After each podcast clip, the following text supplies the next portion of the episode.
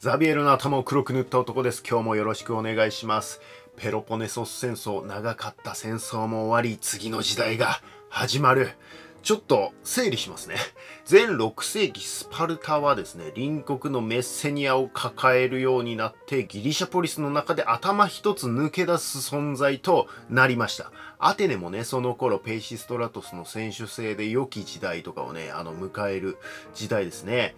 ヒッピアスの恐怖政治打倒のためにクレイステネスがスパルタを半分騙して利用してクーデターを起こしたわけですね。ここからアテネとスパルタのすれ違いが始まってたわけですよね。で、ギリシャ戦争ね、スパルタがデルフォイの信託聞いてなんか勝手にやる気出してですね、えーギリシャの名手として戦うことを決めたわけです。でも名手のくせにマラトンの戦いではスパルタがお祭りのせいでね、なんか軍出すの遅くなって間に合わなかったし、テルモピレーでも300人しか出さないとかマジかって他のポリスからドン引きされてたわけですよね。戦後は明らかにね、そのペルシャ戦争の後、戦後は明らかにアテネに派遣が移っていったわけです。テミストクレスが城壁をね、ピレウス港に続く、あの、城壁ね、えー長い頂上みたいなやつですよね。えーそれを作ったと。それにね、スパルタが文句をつけたんですけど、のらりくらりと、テミストクレスをかわしてたわけですね。デロス同盟が増長してきてね、えーその、えーアテネの勢いが、あどんどん上がってくると。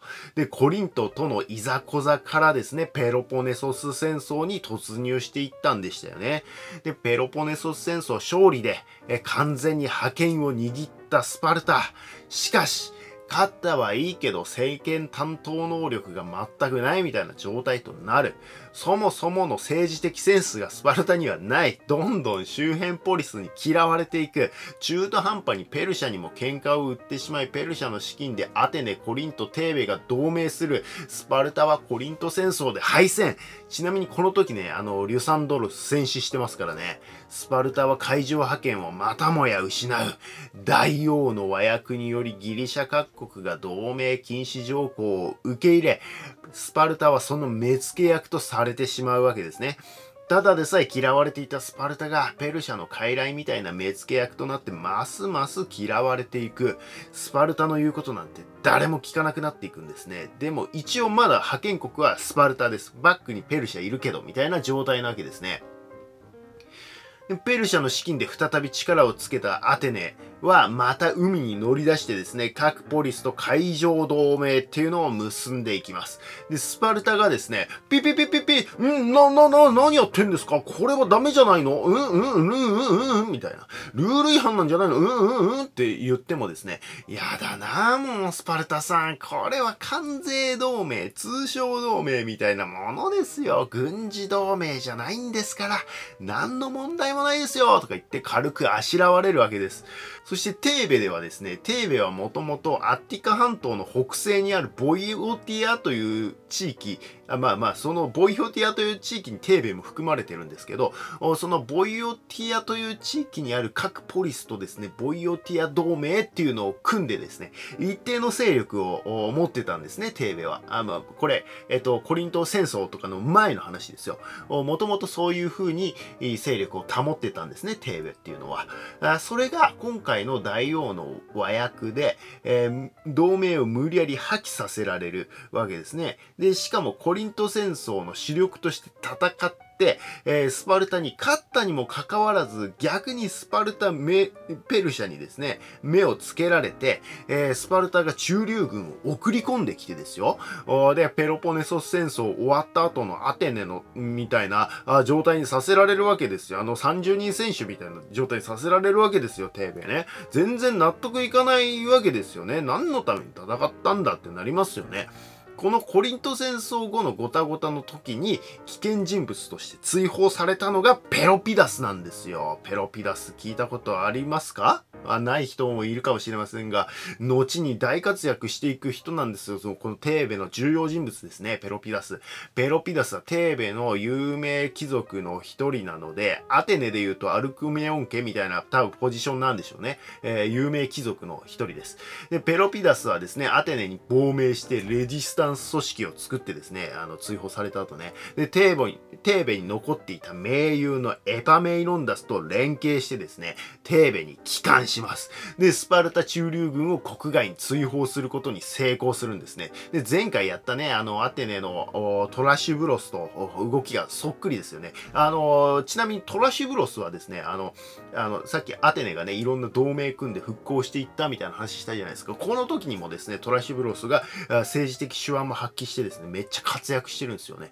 アテネの復興をさせたのはトラシブロスと言っても過言ではないですね。あの時はトラシブロスね、あの、テーベに亡命してましたもんね。で、なんかね、そういうのもあってね、テーベとアテネが、あこの、この時期はね、あの、仲良くなったりするんですよね。で、この時ってですね、あの、ペルシャは独立したエジプトを再び併合するためにめっちゃリソースそっちに割いてたりするんで、あの、ギリシャ方面割と放置なんですよ。なので、スパルタ追放してもですね、あの、ペルシャからの制裁はないだろうと、ペロピダスとかね、エパメイノンダス踏んでたんでしょうね。で、エパメイノンダス、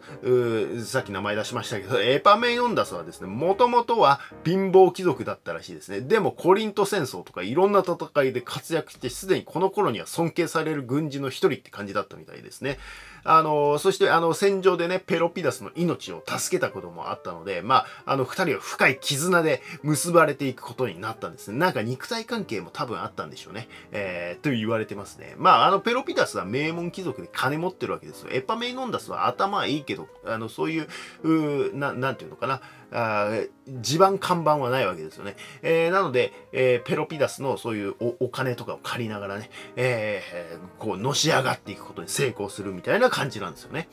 で、エパメイノンダス、ペロピダスを中心にですね、民主化改革をしていきます。で、ペルシャの資金で、あの、レバリッジめっちゃかかった状態で、ガンガン国力が増大していくみたいな感じなんですよね。もう、スパルタ完全無視で、普通にボイオティア同盟復活させるっていうね。えー、スパルタはもう、こらこらこら何やってんだ？ダメじゃないか同盟組んじゃ大王の和訳にダメと書いてあるだろ？とかって言ってくるわけですけど、それに対してエパメイノンダスはですね、大王の和訳か、面白い。どれだけ実効性のあるものか試してみようじゃないか。もうスパルタのバックにほぼペルシャいないこと見抜いてですね、完全に喧嘩売りに行くんですね。で、スパルタはですね、実効性だと舐めてもらっては困る我らはスパルタ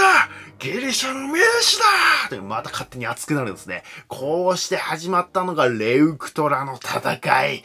もう世に名高いレウクトラの戦いですね。エパメイノンダスは、いくら腹が出ているとはいえ、やはり陸戦最強はスパルタだ。認めざるを得ない。しかし彼らは数が少ない。いつもラケ大門の300人隊を右翼に配置して、残りはペリオイコイやヘイロー隊、まあ奴隷とかね、えー、それ以外、あの、まあ支配層ではないスパルタ人みたいな人たちね、ペリオイコイとかヘイロー隊ね。えー、ラケ大門さえなんとかなれば、残りは逃げていくだろう。この考え方のもと編み出されたのが世に名高い斜線人。左翼側に50列というとんでもない重心を作る。ちょっと説明したかどうか忘れちゃったんですけど、ファランクスってあの左手に大きなあ盾を持ってですね、えー、横一列に隙間なく並ぶので、盾の左半分、左半分があの、左の人の右半身を隠す形になるんですね。右半身が、要は自分の右の人の盾で隠してもらうみたいな感じなので、その状態で普通に前に進もうとするとですね、右の人が先に進んでくれないと盾が邪魔で進めないじゃないですか。ここに盾があると、うん、あの、進めないじゃないですか。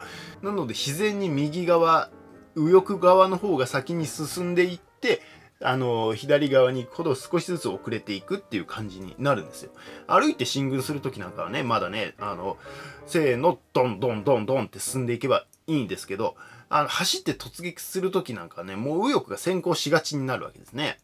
だから普通はですね、右翼側に精鋭部隊を置くんです。まあまあ、それもある、あるし、あと一番右端の人ってもう右半身丸出しなわけですよ。右に人がいないわけですから。あそういう意味でも精鋭部隊を置くっていうのが鉄則なんですね。えペロポネソス戦争の時のデリウムの戦い、アテネ対テーベの戦いの時ですね。この時もテーベはめっちゃ重心深い隊列組んでたって言ってたじゃないですか。でもあの時はですね、セオリー通り右翼側をにその重心の深い隊列っていうのを組んでるんですよ。でも今回は左翼側にとんでもない重心で組んでるわけですね。えー、右翼側と左翼側で違うわけですよ。これはさっき説明した通り相手の右翼側にラケダイモンの300人隊に対抗するためだったわけですね。エパメイノンダスは左翼側を先に進軍させ、中央右へと行くほど時間差で遅れて進軍させることで左肩上がりの斜めのですね、えー、陣形が出来上がる。これが斜線陣。でもこれ相当リスキーな戦術でですね、時間差で進軍させることで舞台間の隙間がね、結構開くしね、えー、そこを抜けられて後ろに回られたら終わりだし、えー、左翼側、深くした分ですね、他は浅いので、浅いところ突破されたら終わりなんですよ。そんなことは100も承知のエパメイノンダスですね。テーベ左翼は重心が深いだけじゃない。テーベ最強の新生体がいるわけですね。新生体はあの、ゲイのカップルで、えー、ツーマンセル組みですね、戦う最強軍団ですね。愛し合う二人がお互い助け合い、いいところを見せようと競い合う最強新生体みたいな状態ですね。そしてこの新生体の指揮官として選ばれたのがペロピダス。つまり相手が中央や右翼を狙ってくるとことなんてね、鼻から分かってるけど、中央右翼を遅らせて、えあの、接敵させるのを遅らせてですね、左翼に圧倒的戦力を集中することで、中央左翼が接敵する前に型をつけようっていう戦法ですね。いざ戦いが始まるとですね、まず騎兵隊同士の戦闘があって、テーベ側の騎兵が勝つんですね。すると、スパルタの右翼側にですね、馬が突っ込んでいっちゃって、まあこれなんか結構よくあることらしいんですけど、まあ、あのね、騎手を失って馬が暴走して、あの、隊列に突っ込んじゃうみたいな感じですよね。で、えー、まあ、その時にですね、スパルタの隊列がですね、若干乱れるんですよ。そこをペロピダスが見逃さずに突撃一気にラケダイモン300人隊を粉砕そのまま包囲することで、あとはスパルタ軍にこれ以上戦う士気は残っていないという感じになっていくわけですね。これがレウクトラの戦い。あの陸では最強を誇ったスパルタパルタがガチンコの戦いで負けてしまったわけです。スパルタ王も戦死します。これでスパルタで戦える選手は1000名程度となりですね、いよいよ誰もスパルタの言うことなど聞かなくなっていくわけですね。次々と各ポリスでスパルタに対する反乱が起き、その混乱に乗じてテーベがペロポネソス半島内に何度か侵入していく、スパルタの急所であるメッセニアを制圧し、メッセニアを分離独立させることに成功する。メッセニアの兵糧隊の反乱とかを煽ったりするんですね。完全にスパルタの派遣は終わる。スパルタに代わり、歯を唱えるテーベ。一気にギリシャ統一を果たすべくですね、北のテッサリア、マケドニア方面を征服しに行く。この時にマケドニアからですね、和平の証として王子であるフィリッポス2世がテーベの人質となるんですね。この北部遠征の時にペロピダスはですね、まあテッサリア征服してる時にですね、死んでしまうんですね。ペロピダスも無双の働きするんですけど、まあテッサリアにもですね、まあ実は強い人がいてですね、まああの、そんなこともあって死んでしまうんです。まあそんなあペロピダスの死というですね、悲痛な